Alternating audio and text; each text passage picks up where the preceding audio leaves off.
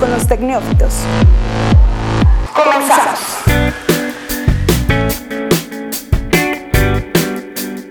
Hola, ¿qué tal a todos? Muy buen viernes, buen día, buena tarde, noche, lo que sea en lo que nos estés escuchando en este momento. Bienvenidos a Tecnófitos, este programa de tecnología, medio ambiente, cambio climático y todo lo que se les pueda ocurrir que termine en ático. No.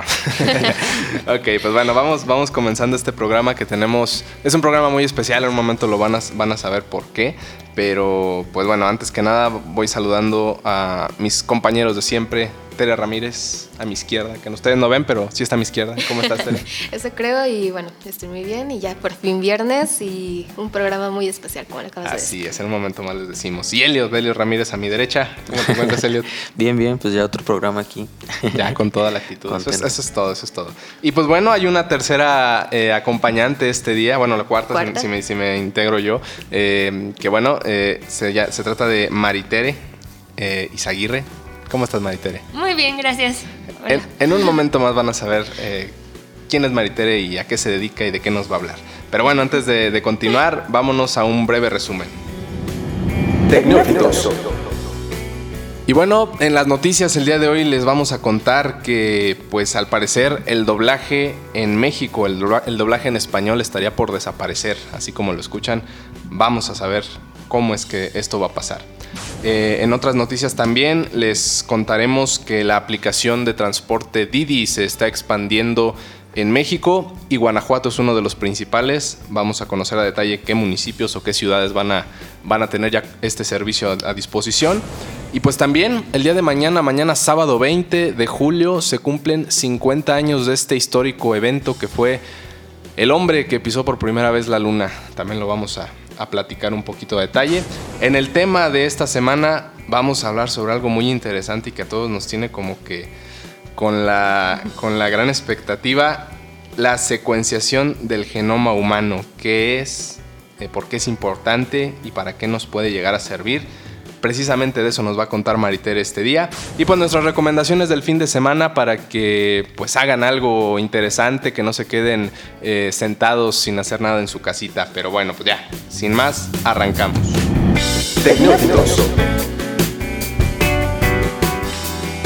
Y bueno, ya empezamos otro viernes y como siempre aquí les traemos las noticias. Les quiero mencionar que por fin mañana, 20 de julio, ya tenemos este 50 aniversario de que el hombre llegó a la luna por primera vez. Ok, 50 Y- años ya, Ajá. 1969 Nueve. entonces, ¿verdad? Exacto. Ok. Y bueno, ya todos nos sabemos las teorías conspirativas que hay acerca de los viajes lunares y que Estados Unidos no fue el primero, que todo fue un set de grabación. Creo que ya este, de los soviéticos y demás ya mejor ni hablamos. Así que, ¿saben quién fue el primer hombre de la luna, no? Sí. A ver, ¿quién? Dígamelo, por favor. Neil Armstrong. Vamos. Ok, ¿y el Pero segundo? Neil, el, el otro, ¿cómo se llama? El que es corredor de, de ciclismo. ¿Lance? Este, No. Lance Sí, Armstrong. No, sí, no, ese es otro. no es el bueno. y el que toca jazz es Louis Armstrong. Pero bueno, ya. Neil Armstrong Pero fue el primer hombre en la luna. Pero después ya nadie recuerda al segundo hombre, como siempre es esta analogía, ¿no? Y bueno, un dato interesante de él es que su nombre real es Edwin Aldrin y en 1988 cambió su nombre por Buzz. Este es un hecho un poco raro porque viene un poco de historia personal acerca de él, acerca de su familia, su hermanita además, pero en el 88 adoptó este nombre, Ajá, así como en Sí. la película. El personaje tan emblemático de Toy Story adoptó este nombre precisamente como en su honor, porque bueno, es un astronauta y bueno, demás, ¿no? ¿Y será que físicamente se parecerá? La verdad no creo. Digo, Yo sería, interesante buscar la imagen de, de este, Las comparaciones de que este hay. astronauta y ver si a lo mejor de pura casualidad también se les, se les ocurrió en su, en su rostro para hacer al astronauta, ¿no? Pero bueno, es, es un dato bastante interesante. 50 años ya, ya mañana de, de lo que se supone fue el primer hombre pisando la luna. Un acontecimiento histórico y que marcó... La humanidad, ¿no? Sí, precisamente con esta frase, ¿no? De un pequeño paso para el hombre, pero Un gran salto para la un gran humanidad. salto para la humanidad. Precisamente ya 50, un 50 aniversario que es muy importante. Pues les cuento que al parecer ya no va a haber más películas dobladas al español en México. Hay una propuesta en el Congreso de la Unión en el que por medio de, bueno, la Academia Mexicana de Artes y Ciencias Cinematográficas se presentó esta propuesta de ley federal para que todas aquellas películas que no sean, en este caso, mm, bueno, mexicanas o que tengan un lenguaje nativo al español, no se haga un doblaje precisamente al, lenguaje español, sino que se presenten en su lengua original y que en su defecto sí se tenga pues el tema de los subtítulos. Aplicaría específicamente para, bueno, más bien para todas las películas, a excepción de, las, de la categoría pues no sé, clasificación A para, todas las, para todos los públicos que serían como películas infantiles y eso. Al parecer esa sí podría haber como la, la excepción y sí, sí, se podrían doblar. Pero la idea es que eh, ya no sea más en las, en las otras películas. Esto es obviamente un, tema mm, como para no, tal vez para reducir, no sé, el consumo de, de contenido este, extranjero. extranjero o más bien como mexicanizar todo. Y pues es un, tema que, está bastante como en boga, porque pues sí genera cierta afectación a, la industria, en este caso del doblaje, ¿no? Sí, de por sí siempre la industria del doblaje ha tenido muchos problemas con los bajos sueldos, las pocas como regalías que les dan por... Exactamente, o sea, si, si hacen un programa que pega y si lo siguen retransmitiendo cada vez, este, no sé, cada cierto tiempo, no es como que les estén pagando un dineral. Por relanzamientos en DVD o ahora en las plataformas de streaming como todavía se están peleando porque les toque un cachito de eso y ahora pues con esta noticia parece que les puede pegar muy muy feo, ¿no? Así es, en México específicamente creo que sí el, mercado del doblaje es muy mal pagado y tienes que ser, pues digo, por mencionar algunos, un Mario Castañeda, un Humberto Vélez, eh, en fin, estos actores tan, tan icónicos que, que ya han dado su voz a, a mucha a mucho contenido, eh, caricaturas, películas, son tan emblemáticos que pues ya son gente que pues sí puede decir que son actores de doblaje y que viven hasta cierto punto del doblaje, pero pues ahora con esto seguramente se bajará mucho. Digo, a, final de cuentas el actor de doblaje es como una especialidad, todos son actores. Entonces, digo, si no eres actor de doblaje puedes hacer otras cosas, pero quien se dedicaba a eso, pues tal vez ahora con esta ley, si es que se aprueba, pues se verían muy afectados. Y obviamente también a todos los usuarios que pues van al cine y ven películas extranjeras que prefieren verlas dobladas al español, pues ya no podrán hacerlo, ¿no? Ojalá que no suceda, porque...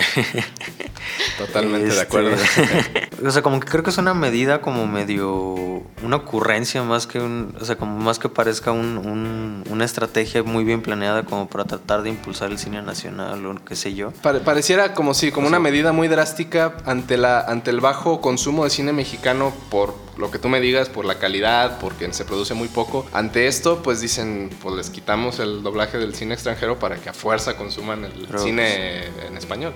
Sí, pero siento que de alguna forma les puede salir el tiro por la culata de... O sea, tengo entendido que en México como el casi el 80% del cine se consume doblado. Entonces, ¿qué vas a hacer de un día para otro si sucede eso, no? Pues tengo entendido que el doblaje mexicano es muy, muy bien reconocido en, toda Latinoamérica. Sí, o sea, es un estándar de... Realmente, por ejemplo, hablamos que la voz de Goku es de un mexicano y que la escuchan en todo Sudamérica y que cuando este actor Mario Castañeda va a Sudamérica a las conferencias, pues es una persona muy solicitada y muy cotizada. ¿Tú me comentabas un dato bien padre de Homero Simpson? Ah, sí, el, el productor de la serie, Matt Groening, ha mencionado que para él Humberto Vélez es la mejor voz para doblar a Homero Simpson. Le gusta incluso más que la voz en, inglés. Digo, ahorita actualmente en las, últimas temporadas creo que ya no lo es, pero en la época en que Humberto Vélez hizo la voz de Homero Simpson fue como que un hitazo por, incluso también por la picardía que le mete con algunos este, comentarios que hacen alusión a temas como más mexicanos, ¿no? Entonces creo que sí. Es, un, es todo un tema el doblaje y, creo que pues sí perderíamos mucho, tanto usuarios, obviamente como los actores. Así que pues esperemos, ojalá, esto como un comentario personal que no, que no llegue esta, esta ley que regule el doblaje en español. Yo les traigo una noticia que Didi, que es esta competencia de Uber, que se dedica al transporte privado, y llega, anuncia su llegada a 13 nuevas ciudades en México, con lo cual podría tener presencia ya en 32 ciudades. Como posicionante ahora es ya bastante fuerte haciéndole competencia a Uber en, en, el país. Y lo interesante aquí es que dentro de las nuevas ciudades están varias de Guanajuato, que son León, Celaya, Irapuato, Silao, Guanajuato Capital y San Miguel de Allende. Entonces ya en todas estas ciudades están en el proceso de registro de nuevos conductores, entonces no debe tardar mucho para que inicien operaciones y pues ojalá que esto sea algo que fomente la competencia. Pues sí, que le baje un poquito las tarifas dinámicas a Uber, ¿no? Creo que sí, sí es un tema. Y probablemente también vuelva a poner como en la mira todo el rollo de regulación. Pero pues vamos a ver qué sucede. Ojalá que llegue y ojalá que sea buen servicio. Definitivamente, creo que creo que es algo que se necesita el tema de la competencia para, a final de cuentas, para beneficio del consumidor, que pueda tener distintas opciones y que elija la que más le convenga, ya sea por precio, por trato, por por un montón de cosas que podríamos enumerar ¿no? para, para definir un, un, consumo. Pues bueno, esto fue de forma muy express las noticias. Vamos a un pequeño corte y regresamos para la parte interesante del programa que es el tema de conversación. No se vayan. Déjanos tus comentarios en arroba zona franca MX usando el hashtag Pregunta Neófita. Pregunta Neófita. Pregunta Neófita. Esto es Tecneófitos. Continuamos. Bueno, pues ya estamos de vuelta aquí en Tecneófitos. Nos pueden escuchar en SoundCloud, en Spotify, en Apple Podcast y pues también estamos ahí en la página de zonafranca.mx. Ahí hay una sección donde dice podcast de la semana y ahí nos pueden escuchar también. Pues vamos al tema de, la semana. Como ya les comentaba al inicio, es la secuenciación de genoma humano. No se asusten, a mí también me sorprendió cuando lo escuché por primera vez. Ya nos lo va a explicar en un momento Maritere Izaguirre. Pero primero queremos conocerte, Maritere. ¿Cómo estás? Hola, muy bien, gracias. Buenas tardes a todos. ¿A, qué, ¿A qué te dedicas, Maritere? Eh, estudio maestría en ciencias en genética y biología molecular. Bastante interesante el grado de estudios propusiste este tema de la secuenciación de genoma humano y es algo que así como que me explotó la mente, no, estoy seguro cómo, cómo definirlo. Pero bueno, primero que nada, ¿qué es el tema de, las, por ejemplo, secuencia y, genoma, ¿no? Si, dividimos un poquito el, término. Ok, bueno, el genoma es todo el ADN de un organismo que contiene toda la información hereditaria y para que el organismo funcione y se desarrolle. En realidad, un conjunto de elementos, de cuatro elementos ordenados de una forma muy específica que forma un código. Entonces, el primer paso para saber qué nos dice este código es conocer la secuencia de este código. esto le llamamos secuenciación. Y yo hoy quiero platicarles sobre Veritas, que es una empresa que hace secuenciación, análisis genéticos. Eh, hace 16 años se determinó el genoma humano por primera vez en un proyecto muy grande, un proyecto internacional con mucha colaboración. Y esto costó 3 mil millones de dólares. ¿Esto se hizo en, Estados Unidos o fue en eh, distintos países la fue en Estados Unidos, Canadá, España, ay no recuerdo, pero fue, una colaboración internacional, principalmente Estados Unidos, pero en realidad de, todo, de, todo el mundo. Y bueno, como les decía, costó 3 mil millones de dólares, pero hoy esta empresa Veritas es capaz de secuenciarte a ti como persona por solo 600 dólares. Que sigue siendo mucho dinero, son en pesos son como 12 mil pesos. Sí, poquito menos de 12 mil pesos Pero si lo piensas ya en como en alguna comparación, es más barato que un iPhone, por ejemplo. Es lo que cuesta un celular de alta gama. Sí, exactamente. Un celular así del, del, momento o del año, sí, sí te cuesta. Pero tengo una duda. ¿Para qué nos sirve esto? Bueno, secuenciarte básicamente es descifrarte por dentro. Entonces, te puede dar mucha información sobre más de 200 enfermedades que tengan origen genético, más de 225 enfermedades que puedes transmitir en caso de que decidas tener hijos, eh, información de cómo reacciona tu organismo a los fármacos, a más de 150 fármacos, información y datos relacionados con dieta y ejercicio, cómo asimilas ciertas cosas o qué, eh, para qué eres mejor, si corriendo o aguantando o, durmiendo, no sé. Entonces, es una manera de conocerte y de conocer cómo... ¿Cómo es tu organismo en relación al contacto lo mejor con, agentes externos, ¿no? sí, de cierta forma es como un análisis como preventivo de muchísimas cosas, ¿no? exactamente. preventivo y, y, no solo preventivo, ¿no? También puedes descubrir que ya tienes una u otra enfermedad. Exactamente. Y se puede, o sea, digamos que te pueden detectar enfermedades a las que eres propenso o a las que Sí, te pueden detectar riesgo, riesgo a enfermedades, genes que estén relacionados con Alzheimer o con mayor riesgo de cierto tipo de cáncer o cosas como ya muy específicas. Y además, una cosa muy interesante de, de, Veritas es que te ofrece que a medida que se vayan produciendo avances científicos en esta, en esta área, actualiza la, la información que te da. Porque ya tiene tu genoma secuenciado por completo, pero no, a la fecha todavía no se sabe leer todo. Entonces, conforme vayamos aprendiendo a leerlo, Habrá y analizarlo, nueva información, ajá, nuevos- te, te ofrece actualizar tu información pagando una suscripción mensual. Ok, entonces... Entonces ahora se vuelve un negocio. Exactamente, es lo que estaba llegando, o sea que ya, ya este tema que en su momento era carísimo y que pues evidentemente eran las primeras investigaciones, ahora buscan convertirlo en un modelo de negocio. Accesible me parece, digo, creo que una persona que realmente se interesa en saber si es propenso a alguna enfermedad, ya sea porque va a tener hijos y a lo mejor le cuesta mucho trabajo, porque apenas están detectando apenas las Suena, primeras suena caro, enfermedades. pero yo siento que 12 mil pesos que te puedan dar un, Una calidad una- un diagnóstico como para prevenir muchísimas cosas, pues en una de esas hasta sale barato, ¿no? Sí, Como- o sea, sí. ¿cuánto te puede costar el tratamiento de una enfermedad? esas, Exactamente, no? eh, es, es muy accesible hasta cierto punto el, el costo. Y bueno, no sé si, si definieron ya como un costo para la, la mensualidad del... No, no, Eso apenas como que está en... eh, no, no hay veritas en México. Hay eh, sede en Brasil, en Italia, en Estados Unidos están como las oficinas principales. Ajá. Eh, en Asia también hay, en China. Eh, en México no específicamente. No hay muchos datos sobre como el costo mensual, solo el costo inicial de 600 dólares.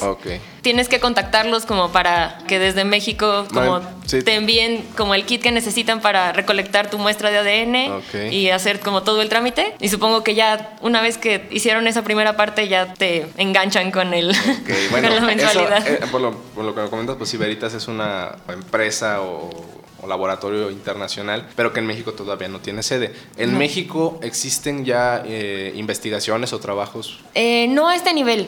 Hay estudios que utilizan tu ADN, que requieren tu ADN para, para determinar ciertas enfermedades o así, pero de secuenciar todo el genoma en México no, No llegamos no hemos llegado. Hay muchos laboratorios como de análisis genéticos en los que, por ejemplo, no sé si conocen el caso de Angelina Jolie, que Mm. su mamá y su abuela y bueno, su familia tenía cáncer de, de seno y es un cáncer que porque un gen está modificado eres como mucho más propenso, a que a- bueno propensa Bueno. a que a que te dé Bueno, pero también hay cáncer de, seno en, en hombres, ¿no? Tengo entendido. Bueno, Es- sí. Son pocos los casos, pero, pero sí es, es mayoritario. en- Entonces en ella se hizo el, el análisis para saber si estaba o no en riesgo. Descubrió que sí, que era un riesgo altísimo y entonces decidió quitarse los, los senos. Pero este análisis no fue el que les estoy platicando del genoma completo que te da todas estas... Era un análisis solo para esa enfermedad en particular. Era un análisis para eso en, en particular Ok. y eso sí lo tenemos en México. No a este No, nivel no, no todavía, de, todavía. de Ok. 200 enfermedades. Pero y- bueno, me imagino que si en algún momento Veritas consigue o, o determina que pues si es un negocio y que está teniendo como tal eh, ser redituable, pues igual supongo que expandirán su, su mercado a otros países donde Sí. pues seguramente también Sí, tendrán. y seguro con el tiempo esto se va a ir abaratando todavía más Sí. y, y- y- y se van a encontrar todavía más provecho de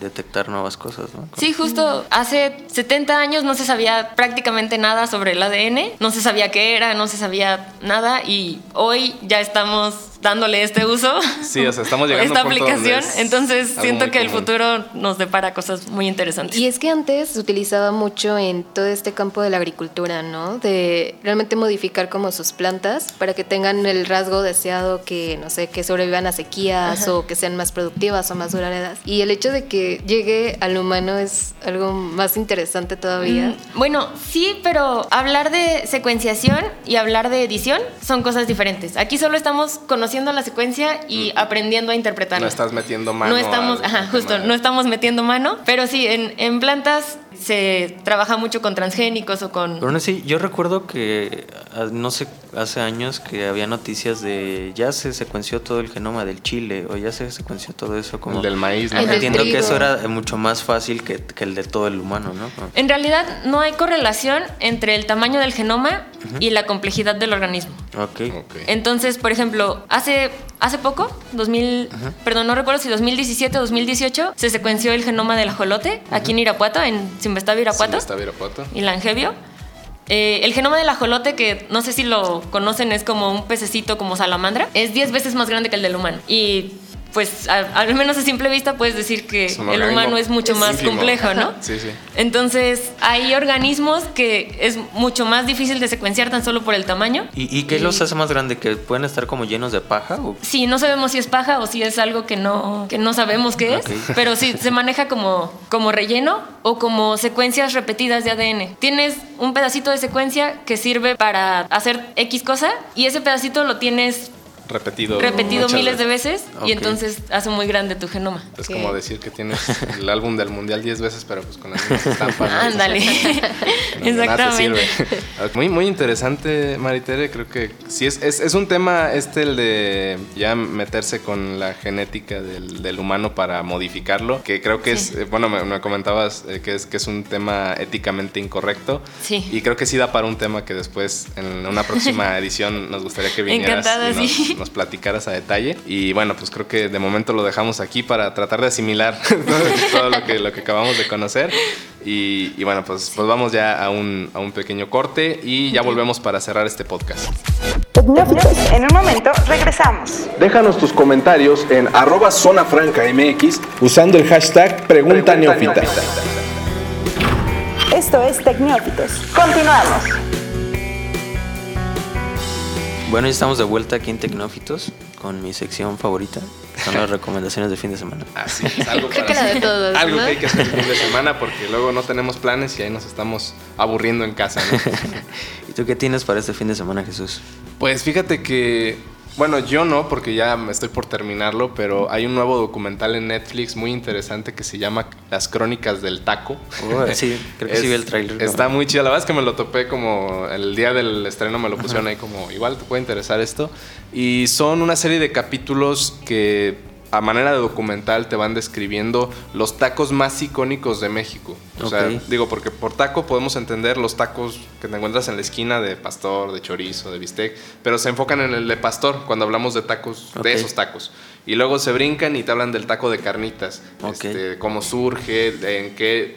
Para explicártelo se van a, los- a las ciudades o a los estados donde es más representativo. ¿A Michoacán ejemplo- o dónde Ah, exactamente, Claro. las- los de carnitas es en Michoacán, los de pastor pues se van a la Ciudad de México y creo que también... La eh, barbacoa Tulancingo, ¿no? la barbacoa en, en Hidalgo Sí. y creo que también en la Ciudad de México porque se trasladan mucho para allá. El taco de canasta tocan, por ejemplo, Ciudad de México, que también como que es, Sí. es el lugar predilecto para comer tacos de canasta, pero creo que surge más bien en Tlaxcala. Entonces se van Sí. a Tlaxcala con algunas de las, bueno, con la familia que es más reconocida porque tienen muchos años haciendo tacos de canasta.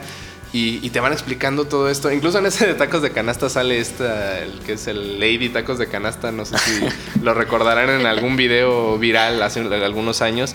Y, y explica cómo, cómo es esta preparación y todo.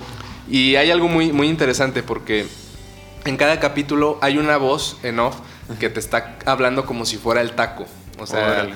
habla en primera persona de yo soy el taco que llega hasta tu casa y que si el taco es el, los tacos de el taco de canasta como tal, si yo no yo no me mue- eh, tú no vienes a buscarme, yo voy a, a la esquina para que tú me, me comas Supongo que con todo este producción fantástica y el tratamiento y la seriedad que, le- que estos documentales de comida de Netflix, ¿no? Supongo. Sí, tiene, tiene de, de las dos partes. O sea, es, es como a cierto punto cómico porque también hay algunas como eh, animaciones que te van explicando el tema de- del arte Del prehispánico, origen, del origen prehispánico, de Oh, que si los tlaxcaltecas este, eran un pueblo aguerrido y que dentro del tratado que tuvieron con los españoles para llegar a la paz, pues pidieron que les mantuvieran sus tradiciones, entre ellas la culinaria.